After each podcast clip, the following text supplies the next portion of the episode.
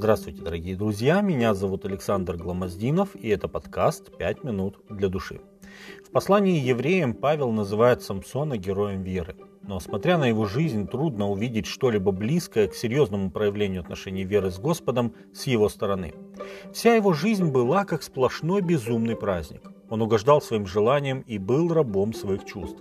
Однако один эпизод в его жизни изменил все – в тот момент в доме Далилы, когда он осознал, что Господь отступил от него и перестал давать ему силу, начался тяжелый и необходимый для Самсона урок. Он впервые в жизни почувствовал беспомощность, которая сменилась обреченностью.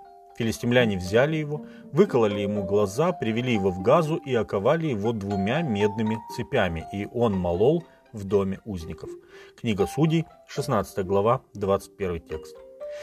Филистимляне решили пощадить Самсона и не убивать его, очевидно для того, чтобы потешить свое тщеславие в этом удивительном для них достижении. Но все же они боялись, что в любой момент огромная сила Самсона может вернуться, и чтобы чувствовать себя в безопасности в таком случае, они лишили его зрения.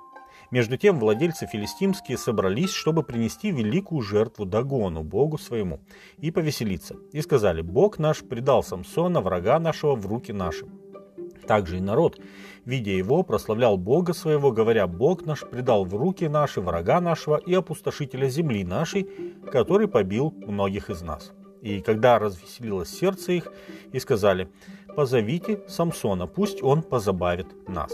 И призвали Самсона из дома узников, и он забавлял их. Книга Судей, 16 глава, с 23 по 25 текст. Судя по этому тексту, слепой и слабый Самсон стал главной достопримечательностью Газы на то время. Вот он стоит в храме Дагона, и вот сейчас совершается чудо его веры. Он просит поводыря, который водил его за руку, говоря, «Подведи меня, чтобы ощупать мне столбы, на которых утвержден дом, и прислониться к ним». Судей 16 глава, 26 текст. Это было первое видимое проявление веры слабого Самсона.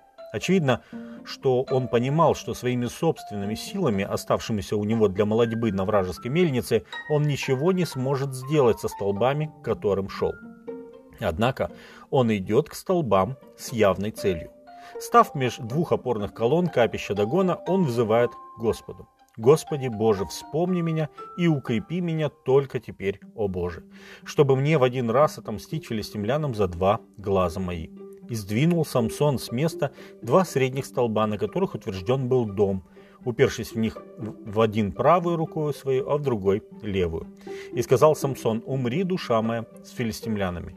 И уперся всею силою, и обрушился дом на владельцев и на весь народ, бывший в нем. И было умерших, которых умертвил Самсон при смерти своей более, нежели сколько умертвил он при жизни своей. Книга Судей, 16 глава, с 28 по 30 текст. Господь укрепил его, дал ему то, чего он просил. Очевидно, что Самсон пересмотрел свои отношения с Богом и по-настоящему обратился к нему. Он понял, чего Бог ожидает от него. Такой же преданности, каким преданным был Бог на протяжении всей сомнительной жизни Самсона. Помните, мы говорили о том, что Самсона многократно предавали люди – но в то же самое время Господь все это время оставался верным избранию своего сомнительного слуги. Он не отступил от него ни на миг, и даже тогда, когда Самсон откровенно грешил против Господа. Но и тогда, когда Господь отступил от него, он работал над его сердцем, ведь вера и покаяние – это плод работы Господнего Духа. Книга Деяния, 3 глава, 16 текст. Дорогие друзья, пример веры Самсона лично мне представляется удивительным проявлением Божьей любви и благодати. Бог терпеливо трудится над каждым человеческим сердцем, не желая, чтобы кто погиб, но чтобы все пришли к покаянию. И ради этого Господь даже может допускать в нашей жизни серьезные испытания, если по-другому мы не сможем его понять. С вами были «Пять минут для души» и пастор Александр Гломоздинов.